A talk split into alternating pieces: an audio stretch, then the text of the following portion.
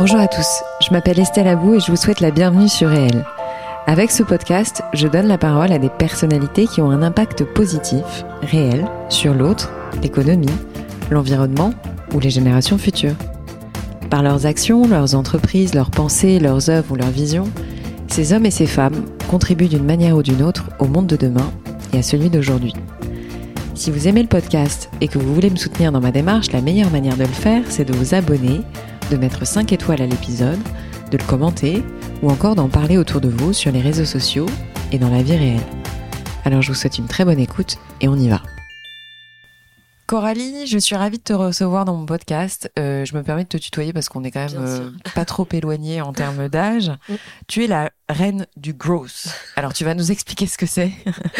Mais euh, en tant que fondatrice de l'agence, fondatrice et dirigeante de SPAG, je te demande si ça ne te dérange pas, Coralie, dans un premier temps de te présenter. Et puis après, on parlera un petit peu de ton parcours. Voilà. Ça marche, merci Estelle. Euh, donc moi je suis Coralie, j'ai 33 ans. Euh, je suis effectivement la fondatrice de Spike, qui est un cabinet de growth marketing. Je pense qu'on reviendra un peu sur le terme après. Exactement. Parce que, euh, c'est pas toujours évident d'expliquer. Et j'ai aussi créé en parallèle un jeu de société qui s'appelle Mimetix, euh, qui me plaît bien parce que c'est des sujets, tout ce qui est autour de l'éducation, du jeu et du français, globalement, sont des sujets qui me passionnent. donc voilà. Alors, comment t'en es venu à ça? C'est-à-dire euh, d'où tu viens, quel, est ton parcours? Parce qu'à 33 ans, euh, je pense que c'est pas que tu l'as créé il y a combien de temps à peu près? Officiellement, il y a 3 ans, mais le projet a commencé il y a 5 ans. C'est ça. Donc euh, c'est quand même relativement jeune pour monter une boîte, mais tu as fait quoi avant Et puis en plus, surtout, c'est arrivé assez naturellement. Enfin, c'est vraiment un enchaînement d'opportunités, parce mmh. j'avais pas vraiment pour ambition de monter ma boîte toute seule. En tout cas, c'est pas quelque chose que j'ai en moi depuis que je suis petite. Euh, enfin, si je suis quand même plutôt leader, euh, voilà, j'aime bien diriger, euh, gérer des équipes, etc., des projets, voilà, mais. dans ma famille, il y a plutôt une aversion pour le risque, donc ça n'a ah jamais été quelque chose ouais, qui a été poussé. Ma maman aime pas trop ça voilà euh, enfin pour le risque tes parents sont pas entrepreneurs tu non non pas du tout mon, papa était pilote de chasse et pilote ah bah donc oui voilà c'est un autre type de risque. C'est pour ça que je me j'ai réfléchi je me dis c'est un autre type de risque. Euh, mais pas du tout un risque business. La culture business c'est pas du tout quelque chose qui est familial chez nous mais euh, ouais un ensemble de rencontres donc moi j'ai fait une école enfin j'ai fait une prépa une école de commerce euh, assez classique je me suis plutôt spécialisée dans les médias au début parce que j'aime lire j'aime la littérature j'avais ce, ce, ce rêve un peu au début de travailler pour des, mmh. des belles marques de médias. Donc, euh, je suis passée par euh, Prisma Media pour les magazines mmh. féminins. Après, j'ai fait un peu de TF1. Mmh. Et je suis allée dans un, cabinet de conseil en stratégie, euh, même un peu lobbying pour la transition des médias, justement, enfin, le digital dans les médias. un tout petit cabinet avec voilà, un ancien de la strate de Vivendi, Fleur Pellerin qui est passée par ce cabinet. Donc, moi, je suis arrivée en tant que stagiaire. J'étais waouh, c'était vraiment quelque chose de, dingue. Euh, j'ai beaucoup appris sur le fonctionnement de, des hautes sphères que je connaissais pas du tout euh, de, mhm. par mon réseau. Euh, voilà, puis après, je suis partie en Angleterre, surtout, c'est ça qui a vraiment forgé.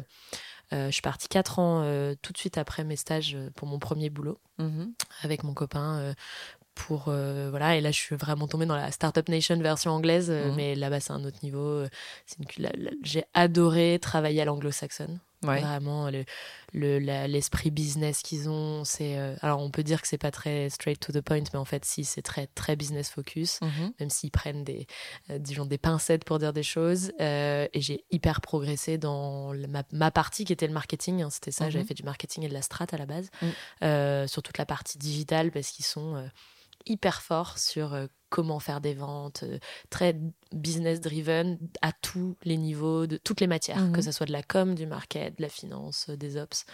Euh, et précurseurs aussi, c'est-à-dire qu'ils avaient quand même des techniques qu'on n'avait pas. Enfin, c'est eux qui ont inventé des choses quand même. Carrément, le growth marketing, ça vient de là-bas. Enfin, ça vient des mhm. US, mais c'est très culture anglo-saxonne, quoi.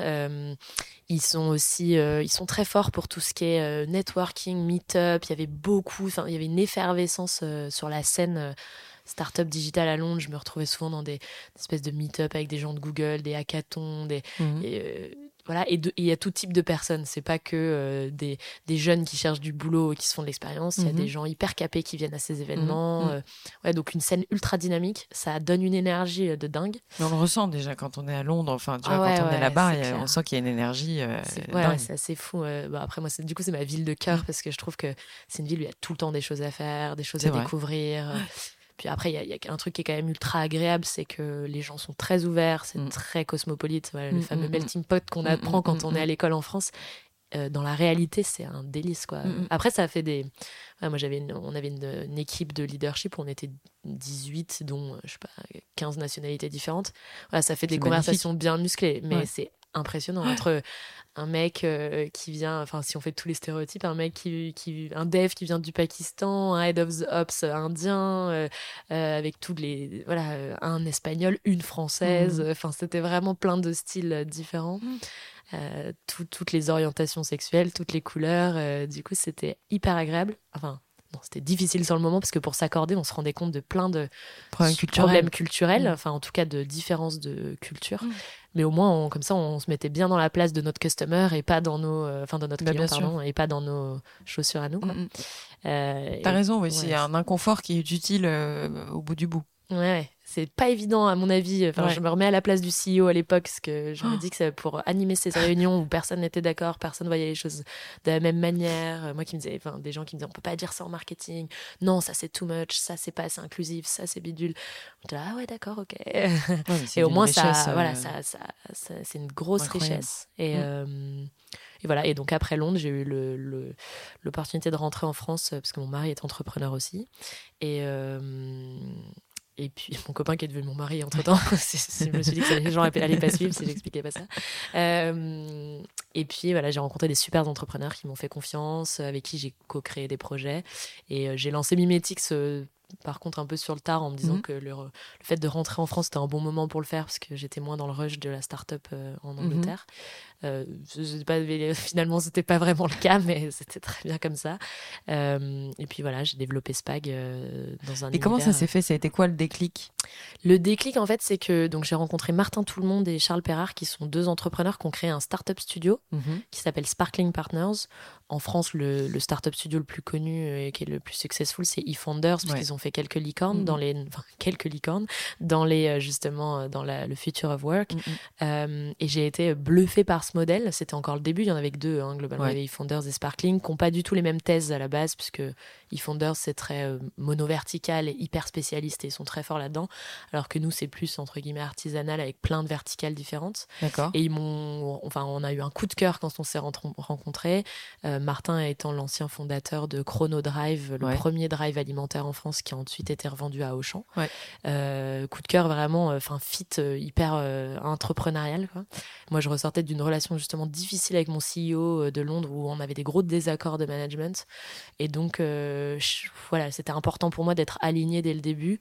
Et là, en fait, j'ai vraiment fait confiance à mon instinct. C'était vraiment un gut feeling. Euh, j'ai arrêté toutes mes recherches. Je me suis dit, ah non, je veux bosser avec eux. Ils sont top, ils sont trop inspirants, hyper intéressants et tout. Et eux, ils ont eu, je pense, la même chose puisqu'ils m'ont dit, écoute, on te donne carte blanche pour aider les startups de nos startup studios en marketing digital. Donc, je suis devenue le, la grosse hacker pour Sparkling Pour l'ensemble de leur euh, Pour l'ensemble de leurs startups qui avaient déjà été développées. Donc, ils en avaient déjà une quinzaine. Mhm. Et donc, euh, avec mes petites mains et mes petits bras, j'en prenais 4 euh, à 5 par... Enfin, je prenais des batchs de, mhm. de startups parce que je pouvais pas bosser sur tout en même temps. Et en même temps, elles n'étaient pas toutes à leur stade de développement qui leur permettait de, enfin que je pouvais aider quoi. D'accord. Euh, et donc j'ai fait ça pendant un an, deux ans, puis du coup j'ai c'est un peu comme ça que j'ai constitué mon équipe. Mais là j'étais salarié, enfin j'étais employé du startup studio, j'étais dans la core team en fait. Euh, et je trouvais ça passionnant de bah, de faire mon, ma matière, qui était le gross marketing, mais sur cinq cibles différentes, en B2B, en B2C, euh, sur euh, une startup qui avait deux ans d'existence, une autre cinq, euh, voilà, des millions de, enfin, des milliers de clients ou pas beaucoup encore, zéro budget, ou voilà, enfin, c'était vraiment super divers. Donc, moi, c'était ce challenge intellectuel qui m'a plu, en plus d'être dans des conditions géniales parce que à leur côté. Bien sûr. Euh, et voilà, et au bout de deux ans, il y a eu le Covid. Et puis là, il y a beaucoup des, des, relations du réseau de Sparkling Partners qui avaient entendu euh, quelques succès que j'avais eu en interne, euh, qui ont demandé à Martin et Charles est-ce qu'on peut travailler avec Coralie? Est-ce que, voilà. Et c'est comme ça que ça s'est fait en fait. C'est que Donc là, moi, j'ai dit qu'est-ce que je fais? Est-ce que je m'ouvre à l'extérieur? Euh, Est-ce que j'accepte d'autres projets qui ne font pas partie du startup studio? Je peux avoir de la bande passante, mais ça nécessite de structurer une équipe mmh. ou pas? Sachant que depuis le début sur la table, il m'avait dit mais pourquoi t'es pas entrepreneur encore? C'est pas possible. Voilà, Martin avait dû sentir un truc chez moi, je pense, en me disant. Euh, j'ai dit je sais pas, j'ai pas eu l'idée. Euh, enfin, et en fait, ce que c'était pas vrai, parce que j'avais déjà. Bah, bien sûr. J'avais déjà lancé Mimetix, mais pour moi, c'était pas encore un projet entrepreneurial à part entière. C'était plus quelque chose que je testais. Et, euh, et voilà. Et donc, on a décidé de enfin j'ai décidé d'accepter ces projets externes, de structurer une équipe, ce qu'on a fait pendant le Covid, donc pas évident parce que voilà ça a été beaucoup de friction, euh, de d'organisation, etc. Et après on s'est dit bon, on s'est tapé dans la main en mode bon ben on s'est toujours dit qu'on entreprendrait ensemble. Je cherchais un projet mais je savais pas trop lequel. En fait ma spécialité là où je suis forte, et ce qui me donne de l'énergie c'est ça, c'est le marketing digital et le growth. J'avais pas pensé faire une agence ou voilà. Et en même temps, depuis que je suis en France, je vois plein de dysfonctionnements dans le marché des agences qui me choque, moi, venant de l'Angleterre. Mhm. Donc, je me dis qu'il y a vraiment quelque chose à faire. Et donc, en fait, on a dit, OK, ben, officiellement, on a créé SPAG en 2021. tu l'as créé, donc vous êtes trois On est trois, ouais. Donc, Martin et Charles sont mes associés, mais pas opérationnels. C'est moi la CEO et qui le gère. Maintenant, j'ai quand même effectivement leur soutien euh, stratégique et quotidien. Euh, et puis, ils m'ont aidé à, financer le début. C'est quoi les différences notables quand tu dis il y avait des choses qui me choquaient entre le marché euh, anglais et le marché français C'était quoi? Alors, il euh, y, a deux choses. Y a, ça va être peut-être un peu technique, mais attends, avant qu'on parle de ça, quand même, parce que pour les novices, puisqu'on n'est pas non plus euh, le growth, oui. le fait de grandir, enfin, faire, de faire de la croissance. Mhm. Tu en as fait une spécialité, mais c'est-à-dire que techniquement parlant, ça consiste à accompagner tu vas me m'aider dans la définition, mais ça consiste à accompagner des startups, des PME, des, même, des, grands groupes, même mm. des grands groupes, mm. à se développer euh, en termes d'image et donc en termes de chiffre d'affaires euh, au, bout du bout du bout. Oui, alors si je réexplique un peu le growth marketing, c'est globalement, euh, en France, on appelle plutôt ça du marketing digital, ou en tout cas utiliser le digital dans le marketing. Juste le growth, c'est un, un, état d'esprit, encore plus avec des méthodos assez particulières. Ça, c'est ce qui vient vraiment, enfin, qui est très typique de l'Angleterre et des US. Mhm. C'est des méthodos de test and learn, d'itération, c'est presque un peu scientifique, donc c'est remettre beaucoup de données dans le marketing, mhm. ce qu'on n'avait pas trop l'habitude de faire en France avant. En tout cas, moi, quand je suis rentrée il y a cinq ans, j'étais un peu surprise du décalage l'âge parce que je ne savais pas le niveau des pays, mais j'ai pu comparer avec l'Angleterre. Donc remettre beaucoup de données, tester et être dans une logique, ouais, effectivement, d'essayer de trouver la martingale de croissance, si je peux prendre un peu des mmh. termes de poker, mais d'essayer de trouver euh, ce qui va fonctionner et puis de mettre tous nos pions là où ça marche. Euh, et c'est ça la grande différence avec l'Angleterre. Exactement, c'est du pilotage par de la performance, vraiment. Eux, ça fait très longtemps qu'ils font du marketing à la performance. Donc c'est remettre le client au centre quand même. Exactement, en fait, c'est très le client au centre. Tout Alors qu'en France, tu avais constaté plutôt qu'on on balançait des trucs sans trop savoir à qui on les balançait. On faisait, Voilà, on faisait des jolis packaging, des belles couleurs, on faisait des BAT, on se disait tiens c'est un beau message. Là on se dit ok c'est quel, c'est on fait de l'hypersegmentation, on va dire c'est qui notre cible, on dit quoi à cette cible? Aujourd'hui, on sait que, enfin nous chez Spag, on dit toujours qu'il y, a, entre 8 et 9 points de contact avant qu'une personne décide ou pas peut-être de faire un achat en ligne. Il faut être présent sur toutes ces étapes avec des messages différents qui soient pertinents pour chaque cible. Donc en fait, il y a beaucoup de tests, beaucoup de variations, beaucoup de leviers. Mhm. Euh, donc voilà, donc c'est très, euh, très riche, mais c'est un état d'esprit. Il faut aller vite, on pense à la semaine, on pense vraiment business. Euh, et donc, pour revenir sur ta question initiale, ce qui m'a. Euh, euh, enfin, je sais pas si c'est clair. Oui, oui, non, mais c'est Enfin, pour moi, c'est super clair. sur la partie, ce qui m'a marqué, en tout cas sur le milieu des agences en France, je pense que bon, on connaît tous les Big Six, enfin les voilà, les Publicis, les Havas, etc., qui qui, enfin, qui sont qui gèrent le marché depuis très longtemps et qui, je pense, ont abusé sur certains côtés mmh. pendant longtemps avec des des, des, des commissions énormes. Euh, voilà, basé sur des livrables très stratégiques, peu actionnables, voilà, peu d'opérationnel. Même si euh, je respecte beaucoup le travail, j'ai beaucoup d'amis dans ces agences-là, je respecte beaucoup leur boulot, mais euh, c'est vrai qu'il y avait un peu cette défiance du coup des marques qui disaient que si on utilise une agence, ça coûte énormément cher pour euh, pas toujours grand chose, avec voilà des conditions pas très flexibles aussi. On s'engage pour longtemps sur des gros projets, voilà. Et puis à côté euh, des cabinets de conseil euh, pas très hands-on, pas très opérationnels, mmh. voilà, qui donnaient des PowerPoint, sauf qu'en fait en digital et en marketing digital, particulièrement, applicable. Bah ouais, il faut appliquer, il faut être très bon dans l'exécution, il faut être très rapide, il faut être super agile. Donc déjà, ça me paraissait super bizarre de dissocier les deux, d'avoir des, des, des cabinets de conseil et des agences qui en réalité sont moins conseils parce que souvent avec beaucoup de, juniors, euh, voilà. Euh, moi-même, j'avais pas aimé mon, ma relation avec une agence euh, Google Ads que j'avais quand j'étais au UK. Mhm. J'avais trouvé que c'était très prestataire, voilà, très Finalement, pas très humain, quoi. Ouais, tu me fais un reporting, euh, bon, ça se challenge pas vraiment, euh, ça run, euh, bon, j'avais pas trouvé ça très intéressant et je me suis dit pourquoi, en fait, on n'est pas capable aujourd'hui en France, je sais pas si ça existe dans d'autres pays, mais de déployer une, une force, un peu un commando, une équipe marketing externalisée avec plein de compétences en interne sur un projet comme dans une start-up. Enfin, mm, comme mm, ce mm. que j'avais fait pour Sparkling Partners, où je vais mettre cinq personnes d'un coup, un peu en mode commando. On va essayer de trouver cette martingale. On fait plein de tests, etc., etc., pendant un certain nombre de mois, jusqu'à trouver euh, ce qui fonctionne, puis après d'accélérer. Et puis après, l'accélération, c'est aussi des choses qu'on fait euh, plus spécifiquement. Mais euh, l'autre point, c'est qu'en France, sur les agences, les, notamment en marketing digital, il y a beaucoup de leviers. On peut faire de, la pub sur Instagram et Facebook, la pub sur Google, du référencement naturel avec du SEO, de l'emailing, voilà. Mm, mm, mm. Et les agences étaient structurées telles qu'il y avait y ait, en fait euh, euh, une personne par levier. Or aujourd'hui, en digital, ce qui fonctionne, c'est de faire des synergies entre tous les leviers, entre en fonction de la cible. Voilà, c'est ça, en fonction de la cible, entre son Instagram organique, le email qu'on envoie à son client. Mm, mm, mm. Et donc c'est important que tout le monde soit au courant de l'ensemble des campagnes, parce que ce qui compte c'est le client, donc euh, qu'il soit que ce soit par mail, par Google ou par Facebook, il faut que ça soit homogène. Et je trouvais ça pas du tout euh, naturel, en fait, que ça mmh. soit. Euh, voilà. Donc, mmh. nous, on a des équipes polyvalentes qui vont travailler, alors qu'on leur majeur, il y en a qui sont plus techniques sur certains leviers, mais comme on a tous les leviers en interne, par contre, mmh. on déploie une équipe polyvalente. Ça, c'est un peu. qui se parle, il n'y a pas de silo, en fait, entre les leviers. Voilà. Et le dernier point qui est le plus important, c'est qu'en France, aujourd'hui encore, il y a beaucoup d'agences médias qui prennent des commissions sur le budget qui est dépensé. Et ça, moi, d'un point de vue entrepreneurial, je ne comprends pas encore comment c'est possible d'accepter ça. Parce que mm. ça veut dire que l'agence va forcément avoir intérêt, son intérêt personnel en ah, tant qu'entreprise, de pousser à plus d'investissement média. Euh, or, aujourd'hui, on nous, on, veut pouvoir pousser du CRM et du SEO si c'est ce qui est le plus malin pour la marque. Mm, mm. Euh, par exemple, dans les gros investissements. Alors, du euh, coup, quel est le modèle économique? Tu te rémunères comment? Enfin, l'agence se rémunère comment? Alors, nous, du coup, on se positionne beaucoup plus comme un cabinet de conseil strat qui, en plus, a une force d'exécution et digital technique comme une agence. Et on ne prend absolument pas de commission sur le, les dépenses. Par contre, on facture comme un cabinet de conseil ou des avocats euh, au TGM, enfin au taux au jour.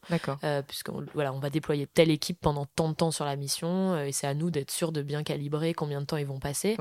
Euh, donc on fait des phases généralement pour être sûr que ça soit. C'est-à-dire que le résultat soit au-delà de vos espérances ou qu'il soit en deçà, ça change pas vos prix. Quoi. Voilà, ça change pas nos prix et qui dépense 10 000 euros ou d'un seul coup on trouve la martingale et qui dépense 200 000 parce que ça leur fait plein de revenus, ben nous, on prend pas plus d'argent. Euh, ça nous permet d'avoir pour moi un conseil euh, super impartial euh, mm-hmm. dans ce qu'on fait.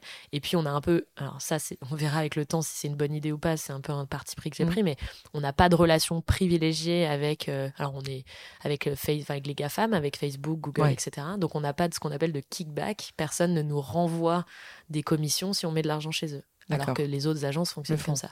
Donc on se tire un peu une balle dans le pied puisqu'on se coupe d'une partie des revenus, mhm. Mais ça me paraît être complètement aligné en tout cas avec. Euh, c'est très transparent voilà, surtout. avec notre but qui nous est de faire de la croissance pour les entreprises, pour les entrepreneurs. Donc euh, il faut qu'on soit aligné avec eux sur le budget. Donc on peut parfois faire du variable en se disant bah voilà notre objectif. Nous on déploie cette équipe pour faire cet objectif. mais ça fait partie de la mission. Enfin voilà, ça fait partie de la mission. Et si on dépasse tout ça, ben, on peut partager la part en plus parce qu'on aura très envie de, de vous faire cartonner quoi. Euh, bon, bah, tu me donnes plein d'idées. On en reparlera après le, après le podcast. Aujourd'hui, tu es organisé comment? Je suppose que tu as quand même plusieurs salariés sous ta responsabilité. Je crois une quinzaine, c'est ça? On est 25. 25 Oh là là, alors j'ai pas, pas, mis à jour, mais euh, moi j'étais tombée là-dessus. partout. D'accord. tu as fonctionné aussi en croissance externe, c'est-à-dire que tu, vous avez racheté une entreprise. Tout à fait. Dont on va parler, mais voilà, c'est-à-dire que t'es quand même euh, passé de la jeune femme qui travaille pour euh, le compte euh, mm. en étant salariée, etc., d'autres gens, à entrepreneuse et puis maintenant quand même patronne de, mm, mm, d'une entreprise d'une taille, d'une taille relativement importante. Donc voilà, je suis, je suis assez curieuse de savoir comment tu organises ton temps, comment tu t'organises, est-ce que tu fais toujours autant de commercial, c'est-à-dire euh, tu es toujours au front et tu vas chercher les clients et tu les rencontres et tu passes du temps à essayer de comprendre leurs problématiques et que c'est ça la valeur ajoutée de Spag aussi, mm. certainement. Mm. Je sais pas, j'anticipe ta réponse. J'espère. et après, euh, parce que c'est très dur, c'est-à-dire que tu as quand même un, côté tailor-made de ce que je crois comprendre, tu vois, de sur-mesure. Donc, euh, ça doit pas évident, être évident de se développer finalement, non?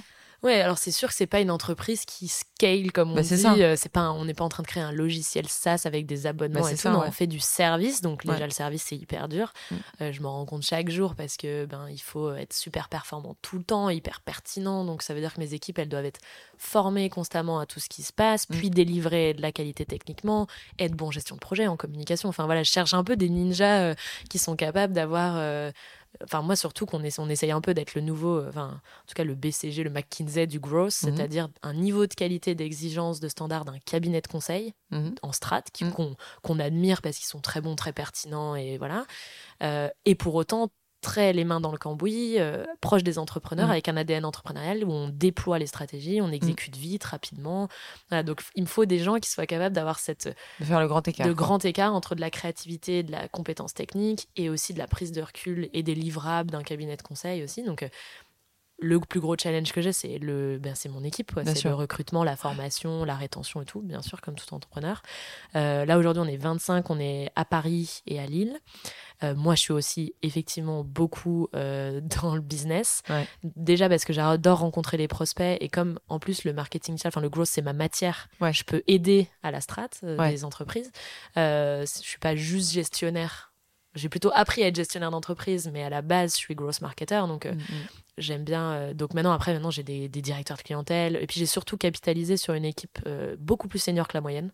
Mhm. Pareil, gros, autre gros risque que j'ai pris, euh, c'est-à-dire ne pas, ne pas prendre de commission des GAFAM et prendre des profils beaucoup plus seniors, donc qui me coûtent beaucoup plus cher en tant que petite structure mais parce qu'ils sont beaucoup plus pertinents, parce que voilà, ça réfléchit vite, ils savent faire de la strat. Et puis j'ai d'autres profils qui sont très entrepreneurs, qui euh, justement, il y en a qui ont été entrepreneurs euh, sur mhm. le côté, euh, qui ont monté des boîtes ou qui ont été dans des environnements en hyper croissance, qui sont mhm. capables d'avoir, de déployer, de, de, tenir cette pression aussi de d'exécution. moi, après, j'aime bien faire du business parce que, bah, en fait, ça reste des rencontres. je pense que c'est pas ce qui plaît, c'est que dans nos valeurs et moi en tant que personne, je me suis hyper honnête et transparente, très directe aussi. Mm. Donc, euh, mm. soit ça fit, on pense qu'on peut les aider et ça marche et on va tout faire pour. Et quand ça marche pas, on est ok pour s'arrêter. Enfin voilà, moi j'ai mm-hmm. des conditions ultra flexibles euh, d'un point de vue contrat parce que voilà, encore une fois, on verra dans le temps si c'est pas un bon choix, mais ça me paraît être plus intéressant pour les entrepreneurs et plus agréable comme mm-hmm. relation. Euh, et voilà, et puis il y a des clients parfois où on se dit soit on peut pas vous aider, soit ça matche pas, vous n'êtes pas dans nos valeurs, on prend pas quoi. Enfin euh, voilà. Pourquoi tu as racheté une entreprise? Parce que justement, c'est ça l'objectif, c'est de, de, commencer à te développer en, par acquisition euh, ou c'est un hasard ou, euh? Un peu un hasard, un peu une opportunité. J'ai toujours beaucoup aimé parler à mes confrères, euh, alors qu'ils sont très masculins. C'est un milieu qui est très masculin. Donc oui, tout je le monde on, va veut... reparler. on va en reparler après. tout le monde ne veut pas me parler, ça c'est assez marrant. Enfin, tout le monde en tout cas. Ah ouais Non, j'exagère, mais tout le monde ne prend pas le temps ou ne se trouve pas ça forcément intéressant. Donc moi j'ai toujours trouvé ça étonnant. Mais en tout cas, j'avais pris, la... enfin, pris le temps et on avait pris le temps avec Grégoire de se rencontrer, puisque c'était l'autre gros challenger, euh, c'est le premier qui a créé euh, une agence growth euh, en France, qui a une communauté de 100 000 personnes qui le suivent sur LinkedIn. C'était un peu un ovni pour moi, parce que c'était juste l'opposé. Moi, je ne mmh. parlais pas, je n'étais pas dans les médias. Mmh. voilà, et puis il faisait des trucs hyper clivants. Mmh. Pas du tout mon style, mais on s'était beaucoup parlé.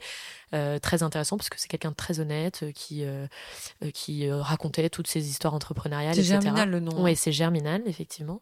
et puis le jour où, voilà, pour des raisons d'association, de nouveaux projets, il s'est dit qu'il voulait partir de Germinal, ça ne faisait déjà plus agence ou service, donc mmh. moi c'était très bien parce que j'avais cette partie-là.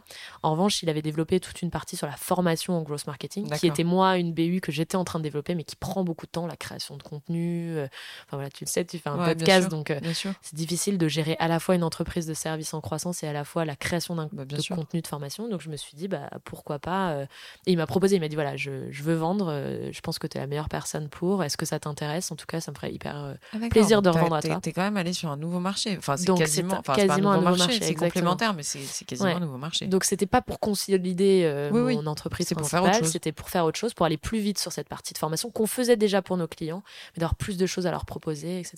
C'est génial. Ça veut dire qu'en gros, tu as un client qui va venir te voir et qui te dit bah, j'ai une problématique comme ça. Bah ouais, on va répondre à ta problématique, mais en plus, on va te vendre une formation pour que tu plus besoin de nous. Exactement. Moi, nous, en fait, et ça, c'est super différent dans ce fameux marché bah des agences dont on parle, c'est que je leur dis, moi, mon intérêt, c'est pas qu'on soit votre agence pendant 5 ans, enfin, votre cabinet de, conseil pendant 5 ans, c'est vraiment que que qu'on trouve le truc qui fonctionne chez vous, qu'on vous forme, qu'on vous fasse la, la, passation et puis qu'après vous internalisiez parce que c'est hyper sain. Le marketing digital aujourd'hui c'est trop clé pour l'externaliser. C'est comme si quelqu'un a besoin de quelqu'un de restructurer sa finance, hop, met tout au carré, et puis après réinternalise. Mais moi, ça me pose pas de problème parce que je sais qu'ils auront, c'est très vaste comme marché, donc, mm, enfin, mm, comme mm. domaine, donc ils auront toujours besoin de moi sur certaines parties. Et puis, comme on a des hyper bonnes relations avec nos clients aujourd'hui, euh, qui sont trop sympas, ils sont trop mignons, ils font plein de témoignages pour nous, et ben, ils nous rappellent sur euh, des problématiques euh, où ils ont un peu besoin d'aide sur des campagnes, sur certains leviers où ils préfèrent que ce soit nous qui le faisions, voilà, nous, enfin voilà. Médecin de famille, quoi. Enfin, c'est un peu ça, ouais, ouais, c'est un médecin généraliste. C'est plutôt, on vise plutôt long terme dans la relation de confiance, mm. mais euh, euh, et donc on est certifié Calliope, donc on peut officiellement faire des formations. Donc il y a des clients pour qui on ne fait que de la formation, euh, enfin des nouveaux clients qui maintenant du coup nous viennent pour de la formation. Pour ça, voilà pour ça. Mais sinon généralement c'est plutôt parce qu'on fait du conseil très euh, euh, large, long terme, etc. Qu'en plus on ajoute une mm. brique formation pour hop, mm. faire la passation. Parfois on va même jusqu'à aider au recrutement de la bonne. Enfin, on fait les entretiens techniques pour la personne qui va nous remplacer, pour être sûr que c'est la bonne personne, puis la passation avec elle. C'est ce qu'on a fait pour une pour Decathlon Travel par exemple et ouais. ça serait bien passé. Moi, je suis assez euh, admirative parce que quand euh, j'ai interviewé il y a pas longtemps une, une, jeune femme qui est dans un secteur, à savoir l'agriculture, où c'est pas forcément très féminisé aujourd'hui. Mm. Euh, toi aussi, donc je trouve ça inspirant. Moi, je c'est pour ça que je, je, suis ravie de te recevoir, c'est que tu, parce que tu incarnes, euh, et je suis très attachée à ça, euh, tu, tu, démontres par A plus B euh, que c'est possible de s'imposer dans un secteur qui est quand même relativement masculin. Mm. Comment tu arrives à faire ça? Il y, a une, manière de faire ou pas? Euh, non, je pense que déjà j'ai eu la chance que mes parents, euh, mon père particulièrement, n'ait jamais fait de différence sur le fait que je sois une fille. Donc, non, mais ça, ça aide. Je pense que ça m'a donné, des... ça m'a donné des aptitudes ou en tout cas, je me suis jamais posé la question de ah non ça je peux pas le faire parce que je suis une fille. Je me suis jamais posé cette question-là. Après, je suis plutôt un peu casse-cou. Euh, mm, voilà, mm. j'ai euh, enfin casse-cou. Je sais pas si on peut dire ça, mais en tout cas, et puis j'ai ce côté très leader. Mm. Voilà, donc et puis j'ai fait du handball pendant très longtemps à haut niveau, donc ça aide. ça aide aussi parce que c'est un sport quand même beaucoup, il y a beaucoup de contacts, c'est assez violent. Mm. Dans des équipes de filles, bien sûr, mais en tout cas, je me suis toujours sentie euh, pas la petite chose fragile euh, où il faut s'imposer. J'ai pas de problème à m'imposer, en tout cas, en mm. étant un peu extravertie aussi. Mm. En revanche, ça demande pas quand même pas mal d'abnégation. Enfin, faut que souvent que je prenne sur moi pour euh, ben, pourra leur dire vous êtes sérieux en fait. Vous êtes sérieux être hyper macho. Là vous êtes vraiment sérieux à se dire que ça n'a pas d'intérêt de me parler parce que je suis juste euh, une meuf de qui vous n'avez pas entendu parler et que vous me prenez pas au sérieux. Voilà ça. Ouais. ça ça c'est et t'as senti une évolution entre le début et maintenant? Parce que même si c'est pas on parle pas de 20 ans mais mm. il y a quand même 5 euh, ans qui se sont écoulés enfin euh, oui oui c'est ça 5 ans tu sens qu'il y a une évolution un changement de regard? Oui en France oui. En fait en Angleterre j'avais pas ce sujet là parce ah que bah voilà. c'est sûr, là-bas ils sont pas Donc en fait, euh, là-bas qu'on soit gay, pas gay, euh, ouais, girl, j'allais dire femme, pas femme et tout, il y a pas de sujet et qui sont vachement plus avancés là-dedans. Donc ça m'a mm. donné cette confiance-là aussi mm, mm, euh, techniquement et voilà sur le la bac dans ma carrière professionnelle. J'ai fait un petit step back, j'avoue, quand je suis arrivée en France, dans le milieu du Nord, qui est un milieu voilà aussi très ah ouaté, très très fermé, très Bon, je me suis dit bon, ok, voilà. Et pour autant, on m'a ouvert les portes, voilà. Euh, et, en même temps, effectivement, depuis quelques années, euh, ben, grâce à des podcasts euh, comme vous, sur des, sujets sur l'impact, sur mmh, mmh, mmh. l'égalité des sexes, etc., qui sont des sujets qui me tiennent hyper à cœur, on peut au moins s'exprimer. Alors j'entends souvent qu'il n'y a pas beaucoup de femmes qui font des podcasts et c'est vrai que les garçons sont surreprésentés euh, mm-hmm. déjà dans les, dans les podcasts, dans les médias. Tu veux dire en tant que host? En tant que host, ouais, ouais, ouais, bien sûr. Mm. Euh, et c'est dommage parce que nous, on prend pas la peine de parler. Moi, je me dis souvent, bah, qu'est-ce que je vais avoir à raconter? C'est pas si waouh. Je il y a plein de gens qui ont fait des trucs mieux. Et puis en même temps parfois quand je vois dans les médias ce que font les concurrents bah, et il faut pas qu'ils n'importe quoi. Bah, c'est surtout que si t'attends euh, uniquement du waouh enfin ce que je veux dire c'est que le waouh euh, selon toi est pas forcément le waouh d'un autre tu vois. Enfin on est toujours le on est toujours le, le, Steve Jobs de quelqu'un quoi. Ah, c'est ça.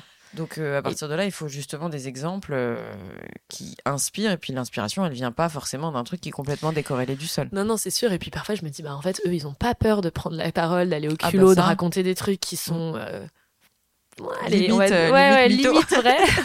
donc pourquoi moi je pourrais pas raconter mon histoire en étant honnête là-dessus et voilà. Mais donc oui je vois un changement. Je trouve ça hyper positif. Je reçois plein de messages sympas de filles qui disent que je leur donne confiance et ça c'est le plus beau des messages qu'on peut recevoir je trouve. Enfin, je me dis cool allez encore deux de plus qui vont avoir confiance et le faire euh, et franchement, dans les relations, je suis après faut pas, faut être à l'aise. Je suis souvent dans des meetings avec des mecs, mm, mm. Euh, avec des patrons, euh, voilà. Mais comme je suis dans une matière aussi un peu avec du marketing, il y a quand même des femmes CMO, des femmes mm, head, of, growth. D'ailleurs, elles viennent souvent nous voir. et pour être honnête, ça me permet aussi de recruter des super talents, soit des, des mecs qui sont hyper open, les mecs de mon équipe, et qui sont très contents d'avoir un leadership féminin. T'as beaucoup d'hommes et de femmes? Enfin, c'est mélangé tes Ouais, c'est plus ou moins une parité. Il y a un peu plus de filles en ce moment, mais ça varie selon les, les temps. On a euh, des mecs euh, canons aussi trop forts.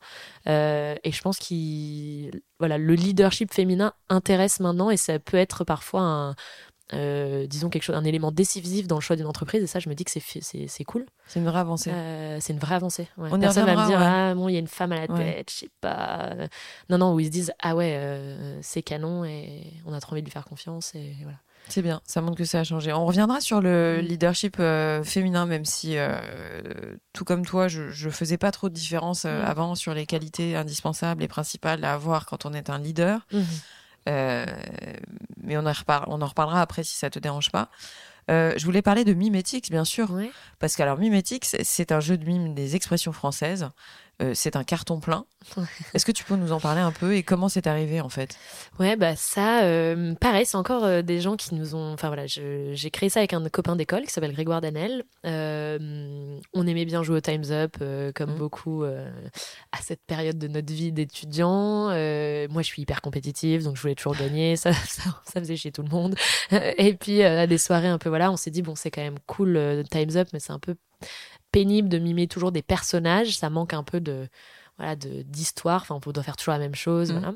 et on a commencé à mimer des expressions françaises parce que la richesse des métaphores dans les expressions nous ah permettait de faire des mimes un peu plus on était presque à raconter des, des histoires au faire du mmh. Et ça a fait marrer tout le monde. Euh, sauf qu'on s'est vite retrouvé coincé parce qu'il fallait que les gens pensent à des expressions euh, pour jouer. Mhm. Et puis, ben, c'est toujours les mêmes qui revenaient avoir les yeux plus grands que le ventre, plus gros que le ventre, euh, mettre les pieds sous la table. Voilà. Et puis après, une fois qu'on a dit œil, tous les gens pensaient à toutes les expressions avec les yeux, avoir des yeux de merveille frit, etc. Donc, on s'est dit, bon, en fait, on va tourner avec 25 expressions constamment. Euh, et puis, je me souviens très bien d'un week-end où on était ensemble justement à jouer à jeu-là et tout le monde nous a dit, enfin, on avait plutôt des ingénieurs et des littéraires autour de nous. Mhm. Et nous, on était les deux, on fait école de commerce, où ils nous ont dit Ah, mais vous devriez trop faire ça, ça vous irait trop bien. Euh. On était là, ouais, je sais pas, voilà. Et on s'est dit Bah, pourquoi pas? Sauf que c'est tombé au moment où moi, je suis partie en Angleterre et lui est parti en Allemagne euh, avec sa femme. Donc c'est un projet qui date d'il Ouais, c'est un projet qui date et qui, en fait, qui a, germé dans nos esprits pendant pas mal de temps. Donc c'était à notre sortie d'école, je pense, euh, en 2014, je pense qu'on a eu l'idée. Mmh. On a et après, on est rentré à fond dans nos vies pro, mmh. start-up chacun de notre côté, mmh. donc beaucoup de boulot. Lui, il a eu des enfants, donc euh, voilà, ça a pris du temps. C'était pas notre priorité. Et puis il se trouve que par le hasard de la vie, on est tous les deux rentrés en France en même temps. Moi à Lille, lui à Lyon. On s'est dit ah bah allez c'est mm. profitons de ce moment-là. Puis nous entre temps on avait continué à faire tester le jeu. Mm-hmm. et c'était un carton plein dans le sens où euh, les gens se marraient à chaque fois euh, les gens disaient oh, on refait encore encore. Donc c'était quand même signe que c'était marrant. C'était notre but de faire rire les gens quand même.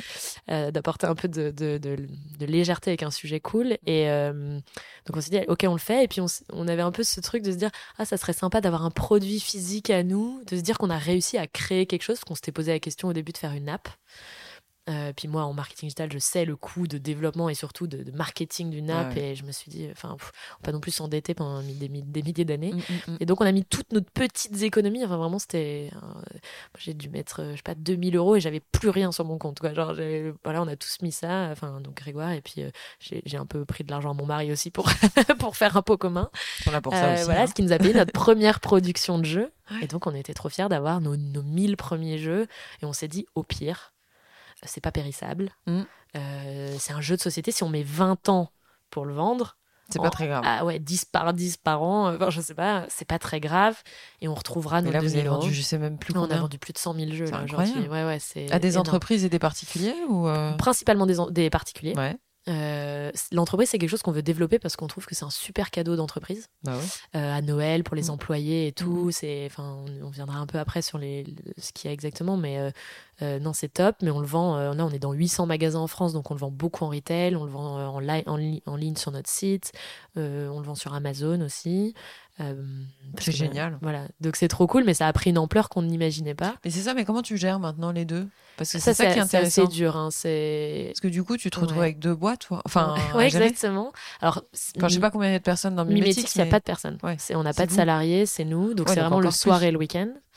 Euh, ça allait pendant un moment, puis depuis que, ah, parce que j'ai pas précisé que mon associé est aussi entrepreneur euh, dans la vraie vie, il a repris une entreprise familiale dans le bâtiment, dans la rénovation oh, euh, de. Vous dormez jamais en fait. De, maisons à Lyon, et donc lui il est beaucoup sur des chantiers, voilà, donc il est pas souvent devant son ordinateur. Moi je suis quand même 150% de mon temps sur Spag, voilà. Et pour autant ça nous tient à cœur parce qu'on se dit qu'on a créé un produit on a réussi à faire un truc, c'est que le produit plaît, ce que tous les entrepreneurs veulent faire quand même. Trop de chance, hein, euh, ça plaît, ça marche, et donc c'est génial. Et surtout, en fait, ça véhicule des super valeurs. Il y, a, plein de côtés ultra positifs, donc on veut le continuer. Aujourd'hui, ce qui est difficile, c'est le manque de temps, hein, clairement. Mm, donc, mm, euh, mm. on réfléchit aussi à des questions de voilà comment on peut se rapprocher d'autres personnes pour euh, s'aider à le gérer. Mm-hmm.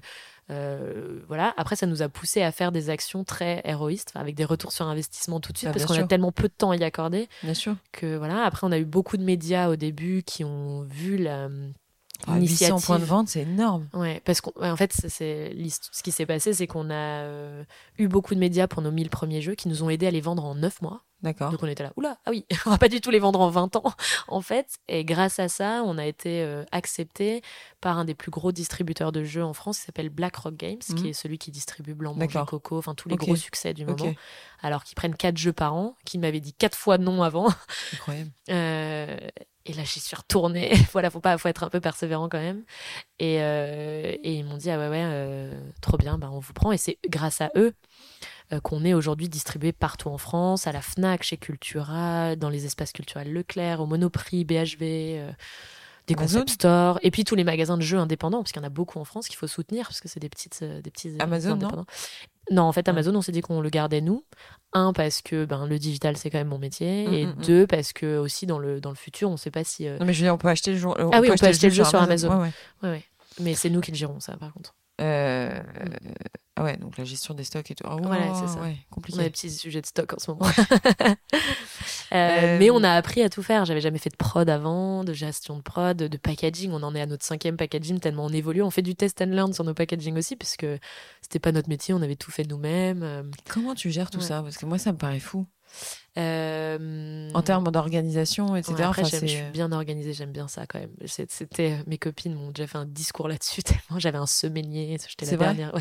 Après, maintenant, je, suis quand même passée au digital, mais euh, euh, on, a, on s'est bien cherché parce qu'on n'habite pas dans la même ville en plus sur comment fonctionner. mon associé a plusieurs enfants maintenant en plus, donc ça lui prend du temps le week-end. Donc voilà. Moi, j'arrivais bien à travailler le week-end je suis très WhatsApp, machin, donc euh, je mettais pas mal la pression par message, c'était pas ce qui fonctionnait le mieux. Alors que lui, il avait besoin d'un temps dédié, euh, plutôt tard le soir. Euh, ah oui, je confirme, quand tu as des enfants, tu es plus calme le voilà, pour travailler, mais plutôt avoir une session de travail ensemble, alors que moi, je préférais travailler de mon côté et avoir un peu des, des, mm. backups. Donc cette année, on a trouvé un rythme qui nous va pas mal. On a nos mardis soirs, où de 21h30 à 23h30, on s'appelle, et puis là, on tacle des sujets en live. Euh, donc lui, il fait toute la partie compta, euh, prod, logistique. Moi, je fais toute la partie marketing, vente, euh, toute la partie autre de la gestion. Mhm. et comme ça, on est en live, on valide des choses, et puis on travaille sur cette plage horaire-là, et ça nous permet d'avancer toutes les semaines, parce que sinon, voilà, c'était compliqué dans la communication. Qu'est-ce que tu fais pour... Enfin, logiquement, ça va te servir. Bien sûr. Euh, et puis, logique, Mimétique s'est passé chez Spag pendant un an, ce bah qui nous a aidé à bien bah, décoller aussi, puisque donc mes équipes de Spag travaillaient pour Mimétique. Donc on, voilà, on, payait Spag comme équipe externalisée, c'était parfait euh, pour moi. Euh, et voilà, donc après aujourd'hui, on y passe en soi. En fait, tu me fais penser à un truc, mais c'est un modèle. C'est-à-dire que demain, tu peux te dire, tu, tu, tu, tu montes n'importe quoi, et puis hop, tu. Oui, je peux faire venir. Enfin, bien sûr. Mm finalement, c'est euh, puisque c'est quand même le fer de lance euh, ce que tu fais avec Spag. Mm. Bah demain, tu peux te dire que tu crées des entreprises et. Euh, ouais, et puis on a un esprit très entrepreneurial aussi chez Spag, chez Sparkling. Donc, par exemple, dans le startup studio Sparkling Partners, toutes les nouvelles créations d'entreprises qui passent, qui sortent, un moment passe par le SaaS bah, Spag, soit par du, pour du réfléchir au positionnement, au marketing, tester le marché avant de lancer. On fait beaucoup. Voilà, donc on a aussi ces clients internes encore sur des parties de lancement. Bon, après, il faut avoir le moyen de les payer. Donc, c'est vrai que nous, Mimétics, on a, on a pu se payer Spag, c'est ça qui manque que une année. Mais ça nous a bien aidé. Et, et voilà. Et donc, aujourd'hui, après, les ventes se font un peu toutes seules parce que le jeu a une certaine notoriété.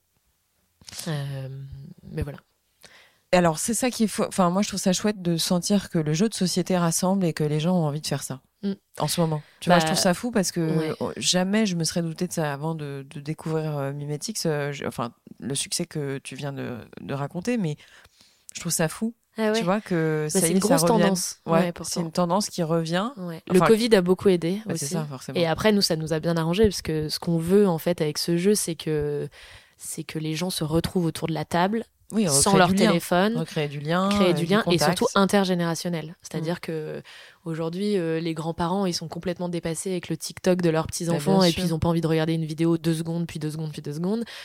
C'est difficile de parler. Les mamans se retrouvent à essayer de créer du lien entre toutes les générations, mais bon, on leur dit euh, qu'elles sont un peu has avec leur mm. déjeuner de famille. Euh, et, en fait, nous, on l'a testé comme ça. Au début, on pensait que la cible, ça allait être nous, nos potes, les 25, 35, 40, parce qu'il y a une tendance. Euh, des jeux de société, quand même, bah, que le Covid a aidé, les gens avaient envie de, jouer, etc. Mm. Euh, donc, on a aussi quand même surfé là-dessus. Mais en fait, au final, nous, les gens qui achètent Mimétics à fond et qui le recommandent, c'est je dirais, des quarantenaires, cinquantenaires, euh, des mamans euh, voilà, qui ont vraiment envie de créer du lien dans leur famille ou leurs amis. Donc il y en a beaucoup qui prennent ça en week-end. Maintenant, je trouve ça génial. Moi, ce qui me tient à cœur, c'est ça, c'est le aussi, c'est de faire redécouvrir la richesse de la langue française via un médium, enfin un moyen qui est euh, le jeu, donc c'est pas censé être chiant. Et puis pour les jeunes générations, je trouve que c'est quand même aussi important. On se rend compte que les générations des vingtenaires, en fait, ne connaissent pas tant les expressions, les utilisent à moitié bien, euh, on, des nouvelles euh, on comprend pas. on le voit bien avec la télé-réalité, ça nous a fait bien rire quand ils mixent toutes les expressions. On est là, oh my god. Ah on a envie de leur envoyer des mimétiques euh, tout le temps. Donc après, le challenge, c'est de pas être un jeu ringard, mais comme les gens se marrent trop en y jouant parce que. Non, mais le vintage est, d'office euh, moins ringard que certaines choses. C'est ça. Avant qu'on se quitte, enfin, ça m'embête parce que j'aimerais bien qu'on continue plus longtemps, mais. Moi aussi, j'adore cet échange. non, mais ce qui est vrai, c'est que euh, tu disais quelque chose sur le, leadership. Je reviens là-dessus parce que mhm. je ne veux pas te lâcher avec ça. Euh, le leadership au féminin. il existe ou il n'existe pas? Je sais pas. J'aurais jamais la réponse à cette question. Est-ce qu'il y a un leadership au féminin, un leadership au masculin? Je sais pas ce que tu en penses. Ouais, c'est une bonne, c'est une très bonne question. Moi, j'aimerais qu'on se pose plus la question de si c'est un homme ou une femme. Ouais. J'aimerais c'est pour ça que je pose la question. Exactement. Donc j'aimerais qu'on, voilà. En fait, pour moi, je suis chef d'entreprise et, euh, entrepreneur et il n'y a pas de sujet que je sois un, gar... enfin, un garçon et fille. Et pour autant, je pense qu'on apporte parce qu'on, il y a quand même une différence peut-être. Hein, euh, parce qu'on doit, on a dû aussi se battre plus. Moi, j'ai quand même l'impression de devoir euh, donner trois coups de pelle de plus tous les jours de pagaie si je veux mmh, avancer. Mmh, mmh. Euh, où on a aussi ce côté un peu plus. Euh... non, je sais pas. En fait, en fait, en réalité, je sais pas. Je sais pas vraiment parce que j'allais dire, on a peut-être parfois un côté un peu plus humain et c'est pas vrai. Il y a des super managers masculins euh, et des très bons chefs d'entreprise aussi, et puis des femmes qui sont très dures. Donc en fait. Alors j'inverse la question. Du coup, c'est quoi les grandes qualités selon toi d'un leader? Ou d'une leaduse. Tu vois ce que je veux dire? Enfin, en gros, on va y revenir. Euh, on va revenir à ça. C'est-à-dire que bah il y a tout à l'heure tu parlais de persévérance, mais je pense que c'est un truc euh, quand mm. même qui reste euh, un peu. C'est un peu bêta de dire ça, mais c'est vrai. Ouais, en fait, je me rends compte tous les jours. Je me dis, en fait, il faut être super persévérant. Mais autant à l'intérieur de la boîte que à l'extérieur. Exactement, parce que sinon, ça peut pas marcher. Plein de fois, je me dis, bon, là, ça sert à rien, j'abandonne. Mais non, en fait, ce qui fait qu'on restera demain et qu'on continuera mm. à être visionnaire et à changer, c'est qu'il faut persévérer, mm. se prendre des portes. Mm. Euh, voilà. Alors, est-ce qu'on se prend plus de portes si on est une femme? Je sais pas. Moi, j'avoue que j'ai l'impression d'avoir eu beaucoup de chance, beaucoup d'aide, de gens qui m'ont fait confiance, des mentors. Euh, j'ai pas l'impression d'avoir eu des bâtons dans les roues particulièrement en tout cas du marché ou du milieu masculin, plutôt de l'aide. Après, j'ai un peu parfois de, d'arrogance ou de méprise, de, mépris, mais hmm, je pense que ça, ça se dépasse. Euh, mais sinon, je pense qu'il faut inspirer, en tout cas, il faut être assez aligné. Moi, je me rends compte maintenant que plus je suis aligné avec ce que je veux faire dans mon projet, où est-ce que je veux aller, plus mes équipes suivent et sont alignées aussi, et donc cette vision, je pense pas qu'il faut être inspirant en faisant des trucs waouh forcément, mais juste être clair avec soi-même. Et puis surtout être resté au contact. Enfin, moi, c'est ce que je pense. Après, tu, tu me dis si t'es pas d'accord, mais c'est vrai que pour moi, un, un bon leader, c'est celui qui sait rester euh, sur le terrain. Ouais, ouais, tu vois, qui sait aller se frotter euh, à la réalité de vendre. Ah ouais, Donc un leader, c'est un bon vendeur aussi, non? Ouais, ouais. Oui, je pense, effectivement. Enfin, en tout cas, il faut savoir ce qu'on vend, savoir si ça plaît, être proche de ses clients. Mais, enfin, après, nous, comme c'est du marketing, on a un peu l'habitude de faire ça. Mais même pour nous, euh, je me pose constamment la question des offres, comment je parle à mes clients, pourquoi ils sont pas contents? Mm, mm. Je suis dans tous les retours sur expérience si jamais il y a un truc qui s'est pas passé. Euh. Mm, ouais, ouais, c'est sûr qu'il faut être proche. Moi, je pense qu'il faut être très opérationnel. Après, moi, c'est ce que j'aime aussi. Donc, je reste très opérationnel. Euh, parfois trop, je pense. Certaines de mes équipes me disent là, c'est bon, t'es peut-être pas obligé d'être au courant de ça. bon, d'accord, ok. Ouais, le fait de déléguer un moment, de, de commencer à cerner le moment où il faut que tu te dises bon bah c'est plus. je délègue de plus en plus, ça c'est clair et je pense pas avoir trop de problèmes là-dessus, mais euh, mais euh, j'aime bien quand même savoir quoi pour euh, pas, pas, être loin du business. c'est quoi la suite pour toi? Comment tu envisages l'avenir? Bah, j'espère déjà euh, continuer à faire. J'aimerais bien que Mimetix devienne un peu un classique. Ça, c'est un peu mon dream, un classique français. Le Monopoly, quoi. Ouais, le Monopoly en se disant, ben, c'est un cadeau, donc on est fier d'offrir et que les familles sont contentes mhm. d'avoir chez eux, dans leur maison de vacances ou chez eux. Et je pense que bon, ben, les ventes continuent de croître et donc c'est cool. Euh, on est un peu bien au-delà de ce que font les jeux de société moyens en France, donc euh, c'est cool. Mais il faut mhm. pas que ça se tarisse, donc il mhm. faut continuer de, de convaincre d'autres cibles. Pour Spag, euh, c'est d'en faire un succès aussi. Ce qui serait un succès, c'est aujourd'hui, je sais que c'est déjà un énorme tremplin pour mes équipes. Donc, je me dis qu'il y a déjà les 25 personnes qui sont passées chez Spag. Si grâce à ça, euh, elles font des carrières qui euh, les intéressent, elles accèdent à des niveaux de salaire intéressants, c'est trop cool. Mais pour nos clients, en fait, plus on fait de succès pour nos clients, plus c'est cool. donc voilà, moi, je Qu'est-ce que c'est un succès pour Spag aussi C'est que dans 2-3 ans, on soit vraiment reconnu comme un cabinet de growth euh, marketing euh, euh, en France et en Europe parce qu'on a beaucoup de clients internationaux. Mm, J'en mm. ai pas parlé, mais mon équipe bah est hyper internationale j'ai recréé ce que j'avais vu à bah, Londres. bien sûr, euh, voilà, et puis moi, après, me dire dans, je sais pas, 5-6 ans, remonter un projet, pourquoi pas, avec encore plus d'impact. le sujet de l'éducation, d'avoir des impacts positifs, de la disparité, enfin, des disparités sociales, c'est un truc qui me titille pas mal. j'ai pas d'idée, mais je me dis à terme, je pense qu'il y a vraiment quelque chose à faire là-dedans. voilà, je, teste un peu avec la formation déjà, mhm. côté SPAG, mais je me dis comment. en fait, moi, ce qui m'anime, c'est ça, comment on peut avoir un, de l'impact sur sur les inégalités sociales. Donc, euh, mhm. Je pense que ça sera mon prochain fer de lance. je me dis, finalement, j'en ai monté deux. Est-ce que je peux pas monter un troisième en parallèle oh bah si. Je sais pas. Moi, je pense que pourquoi pas. C'est pour ça que j'ai pas hein, envie de dissocier. Ouais. Comme les mamans quand elles se disent, oh non, je suis épuisée, euh, je fais pas, le troisième. c'est ça. Final, elles quand même, et puis elles gèrent. Hein, donc, euh. Voilà, c'est ça. Donc, non, non, c'est pas très. j'ai pas de carrière plane à 5 ans ou à 10 ans, mais continuer d'aimer ce que je fais. Tu as un conseil à donner comme ça? Enfin, je sais que c'est pareil, euh, je, tombe un peu dans le dans le le trop euh, bêta, mais est-ce que tu as un conseil à donner à des femmes qui sont au même niveau que toi? Tiens, on va pas dire à des jeunes entrepreneurs, mais tu vois, à des femmes qui se retrouvent euh, soit manager, tu vois, dans une entreprise ou de à la tête de leur propre entreprise, mais j'ai envie de te dire euh, un conseil d'égal à égal. Ouais, c'est un bon point déjà, parce qu'on ne m'a jamais trop posé cette question. Et en fait, euh, le truc qui m'est venu direct en tête quand tu viens de me demander ça, c'est euh, de pas avoir peur de s'entraider entre femmes, mais pour les bonnes raisons, enfin, avec mmh. respect. Je pense que nous, entre femmes, on n'a pas trop ce sujet. Enfin, on le, on ne fait pas assez, je pense. Je suis d'accord. De networking féminin ou de s'aider, d'avoir des vraies relations business de personnes qu'on respecte, avec qui on a envie de travailler. Ça. Euh, Tout comme dire, bah, tiens, Estelle, euh, j'ai trop envie de te reparler après, on se prend un café, on peut faire des choses de business ensemble, pourquoi pas, euh, on se respecte, on s'aime bien.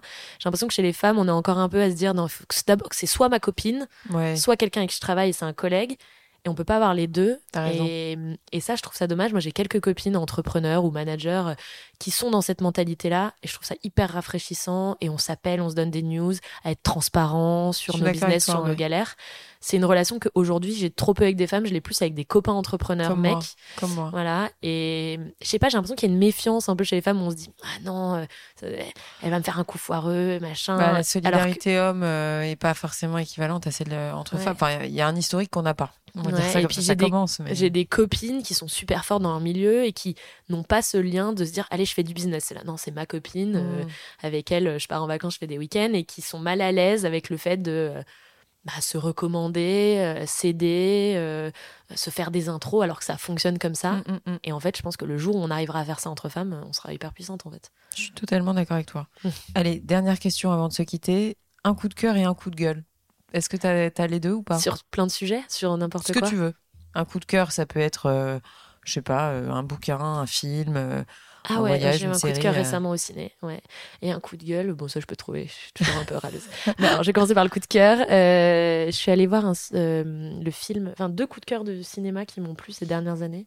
Euh, étonnamment avec Gilles Lelouch dedans, je pensais pas qu'il serait sur des films comme ça, mais euh, euh, le film qui s'appelle, enfin qui vient de sortir, qui s'appelle Je verrai toujours vos visages, oui, sur la justice restaurative, si je me trompe pas. J'ai trouvé ça hyper émouvant et complètement à l'inverse de de notre société aujourd'hui où il faut absolument scaler et à l'inverse de mon métier où voilà on fait des petits groupes qui font du bien à plein de personnes. J'ai trouvé ça que c'était hyper beau.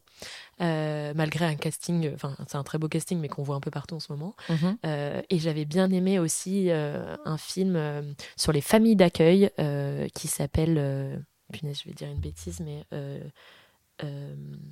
c'est pas Police, c'est pas Pépite, mais c'est quelque chose comme ça. Récent? En 2018, il me semble pardon, je vais retrouver. En tout cas, il y a Gilles Lelouch dedans et c'est une mhm. famille d'accueil euh, qui accueille des, des enfants euh, d'adoption. Et je, que très beau. ça m'a presque donné envie d'être famille d'accueil, mais je me suis rendu compte que c'était un vrai métier et qu'on pouvait pas le faire euh, en plus d'un métier normal, enfin comme une adoption. Mhm. j'ai trouvé que c'était super beau. Et si je retrouve le nom, je te le dirai pour que tu le mettes. Mais je rechercherai aussi. si, on tape film famille d'accueil avec Gilles Lelouch, je pense qu'on le trouve. D'accord. Et coup de gueule. Et coup de gueule, coup de gueule. Euh, ça peut être générique. Hein. Ouais, ça peut Après, être tu, tu, peux ne pas en avoir. Hein. Je te force surtout pas à avoir un coup de gueule. J'ai hein. bien des coups de gueule. Non, non, mais t'es pas obligé. Un coup de gueule avec euh, ben, ces hommes qui ne nous laissent pas rentrer dans les cercles masculins ou qui nous prennent de haut en se disant mm, allez, mm. on fait un effort, c'est sympa, elle est là. Mm. Euh, juste pour les quotas. mais j'aimerais bien qu'on soit vraiment considéré d'égal à égal, euh, un peu de manière naturelle, quoi. Et tu œuvres à ça, donc je te remercie Coralie. Euh, merci de cet échange, c'était passionnant. Euh, J'aurais bien voulu le poursuivre, mais on, doit toutes les deux se libérer. euh, un grand merci et une super continuation à toi. Merci. Allez, bye. bye. Voilà les amis, c'est la fin de cette interview. J'espère qu'elle vous a plu. Si c'est le cas, n'oubliez pas de partager l'épisode via les plateformes d'écoute comme Acast, Apple Podcast, Spotify ou votre application de podcast préférée. Le partage et la notation du podcast sont super importantes pour moi, donc je compte sur vous pour mettre des étoiles et des commentaires là où c'est possible. Pour vos suggestions d'invités, n'hésitez pas, je suis joignable sur le compte Instagram du podcast, Réel Podcast. Merci encore à toutes et à tous d'être de plus en plus nombreux à écouter Réel et à très vite pour un prochain épisode.